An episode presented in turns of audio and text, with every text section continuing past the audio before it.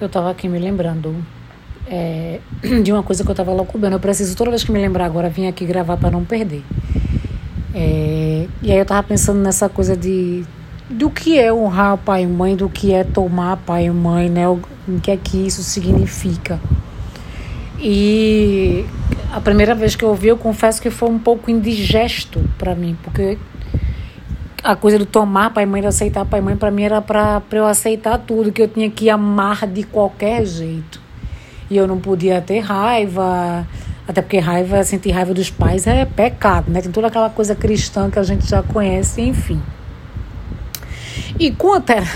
com as terapias, né, com o trabalho de autoconhecimento e olhando para dentro, olhando para a parte que me cabe, compreendendo as leis de pertencimento, de ordem, de equilíbrio, eu fui entendendo essa história de tomar pai e mãe. Porque enquanto a gente não aceitar perder para os nossos pais, deixa eu ver se eu consigo me fazer entender, perder que eu digo é sair da nossa arrogância de assim, de da cobrança, que a gente tem uma fatura emocional. Eu acho que 99,9% de nós tem alguma cobrança com relação aos nossos pais. Que eles deviam ter sido assim, deviam ter sido assado, porque pais fazem assim, pais fazem assado, enfim, tem todo um, um manual, né?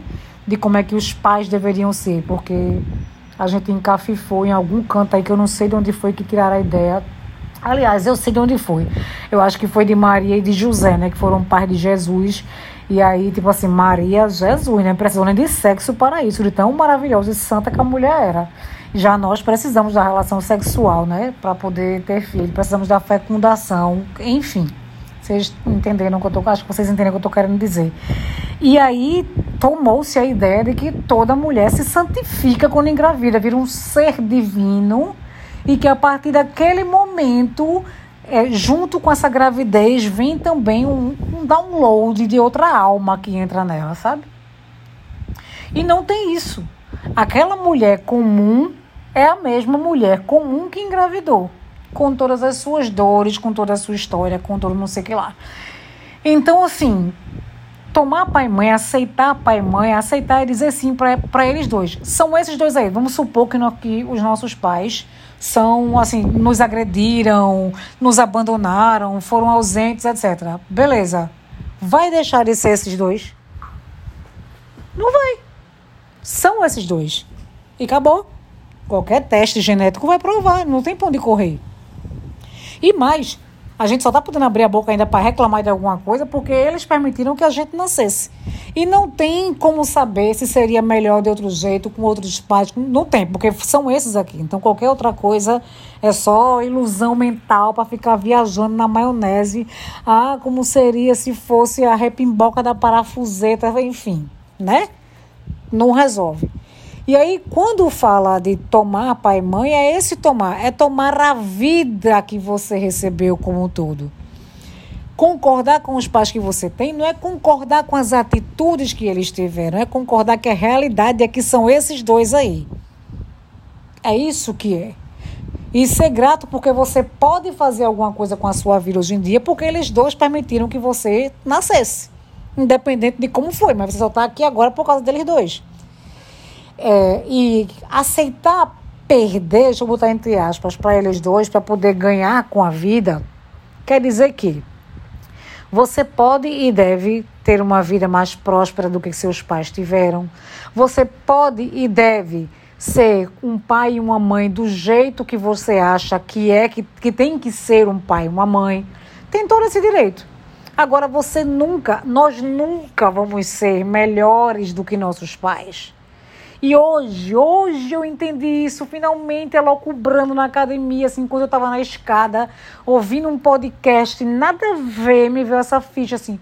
Hoje eu compreendi que eu nunca vou poder fazer melhor do que meus pais, pelo seguinte motivo: eu não sou meus pais, eu não vivi a história dos meus pais, eu não sei quais são as dores dos meus pais. Eu não sei aonde bate, aonde dói, quais foram as faltas que meus pais tiveram. Não sei nada, nada. Será que se eu encarnasse a vida dos meus pais, eu faria realmente tão melhor assim? Então, é muita prepotência, é locubrar a partir de um lugar que eu nunca vou é, ocupar. Nunca vou ocupar. Então, independente de como foi ou de como tenha sido, é, quanto mais rápido a gente aceitar perder, entre aspas, para os nossos pais, aceitar que foi como foi, pegar essa vida que a gente tem aqui agora e fazer o melhor que a gente pode com ela, viver da melhor maneira possível, ser os pais que a gente acredita que pais devem ser, fazer o dinheiro que a gente acha que a gente devia fazer, é ter realizar os sonhos que a gente acha que devia realizar, para frente, para frente, sabe? Como foi ou como deixou de ser, não vai mudar nada, nada.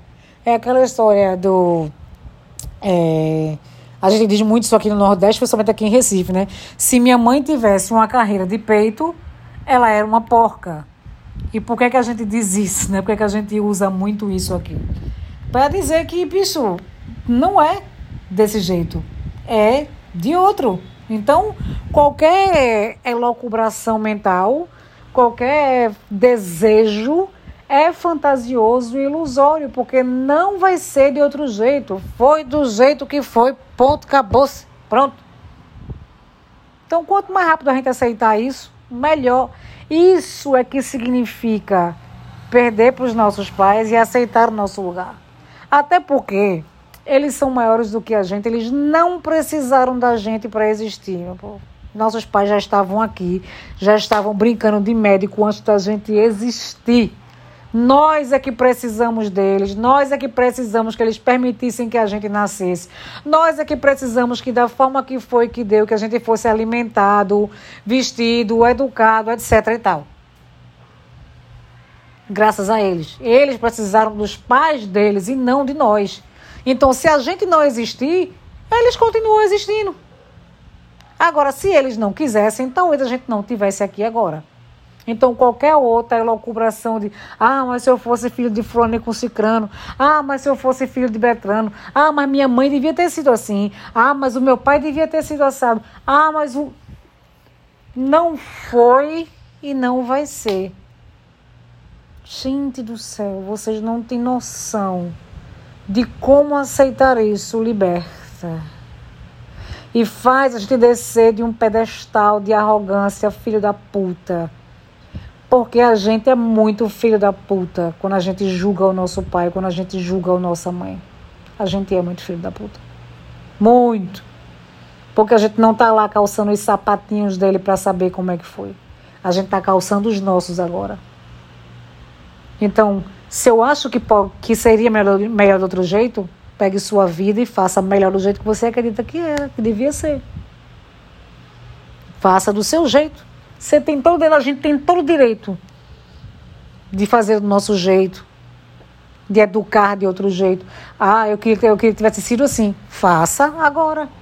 Ah, eu queria não sei o que lá. Faça agora. Mas eu queria que for. Faça agora. Faça agora. Agora não faça na arrogância de fazer melhor do que a sua mãe ou que o seu pai. De querer ganhar da sua mãe ou do seu pai, porque você só vai se lascar só vai se lascar. Basta olhar para a vida como está agora. Como é que está a sua vida agora? Está linda, maravilhosa, perfeitinha, fluindo? Basta isso. Então aceitem a derrota. Essa derrota simbólica. Né? Até porque se os nossos pais fossem perfeitos, maravilhosos, não tivessem errado em nada, a gente estava muito lascado para alcançar essa perfeição. Como a gente está lascado querendo alcançar a perfeição que a gente acredita que foi Jesus Cristo. A perfeição que a gente acredita que foi Buda, que foi Chico Xavier, que foi Dalai Lama, que foi, sei lá, qualquer outra pessoa, qualquer guru desse que a gente bota no pedestal. A gente vive se lascando tentando alcançar a perfeição dessas pessoas. E por que a gente nunca vai alcançar? Porque a gente não é essas pessoas não é. A gente mal dá conta de ser quem a gente é na vida real. A gente nem sabe quem a gente é na vida real. A gente tem um monte de caca aqui dentro. Mas para não olhar para a caca que tem aqui dentro, vamos olhar para a caca que é meu pai. A caca que é a minha mãe. Ou vamos justificar, não, eu sou a caca que eu sou e que eu tenho nas minhas entranhas é culpa da minha mãe e do meu pai. Gente do céu, enquanto eu falo aqui para vocês assim, é catártico para mim. Porque assim, eu só quero agradecer a minha mãe e a meu pai por terem me permitido nascer, porque eu gosto de viver demais. Nossa Senhora, como eu gosto de viver, eu gosto muito da vida, minha gente. Eu gosto do meu nome, eu amo meu nome, Renata. Vocês não têm noção de como eu amo meu nome, não.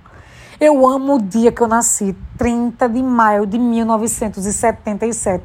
Vocês não têm noção como eu amo esse meu aniversário, como eu amo esse dia. Vocês não têm noção.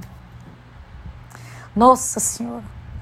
Eu amo, amo, amo a vida. Meu pai do céu, sei lá se eu, se eu ia ter nascido se, se não fosse essa mãe e esse pai, não sei. Então foi eles e assim, ai pai, mãe, obrigado, obrigado, obrigado, obrigada por tudo.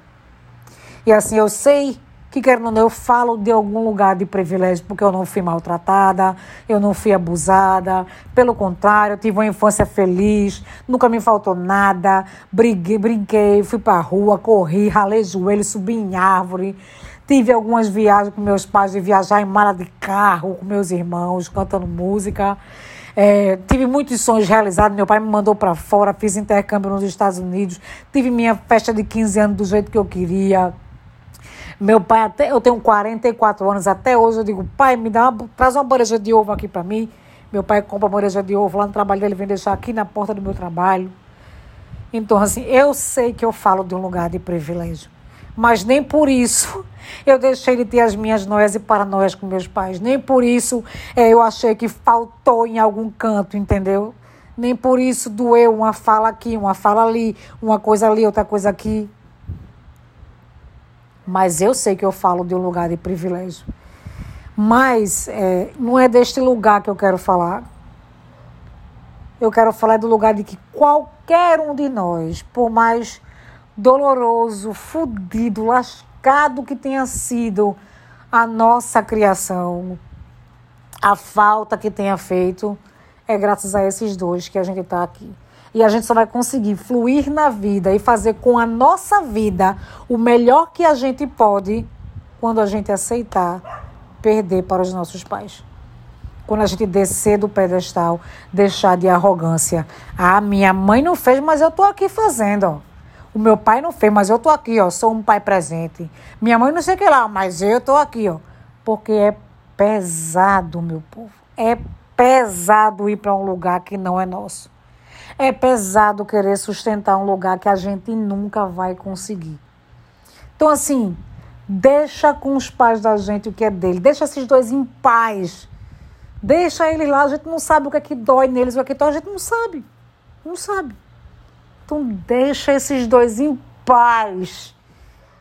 Só assim a tua vida pode fluir. É só assim que a vida da gente vai fluir. Hoje eu entendi isso. Meu Deus, como eu estou feliz. Vocês não têm noção.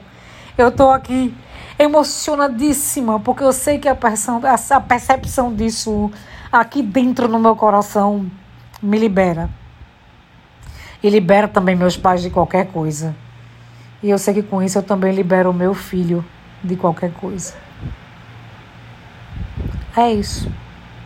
Eu espero que vocês compreendam, que vocês entendam o que eu estou querendo dizer. Eu vou transformar isso aqui num podcast. Aceitem perder para os pais de vocês. Só assim a gente triunfa na vida.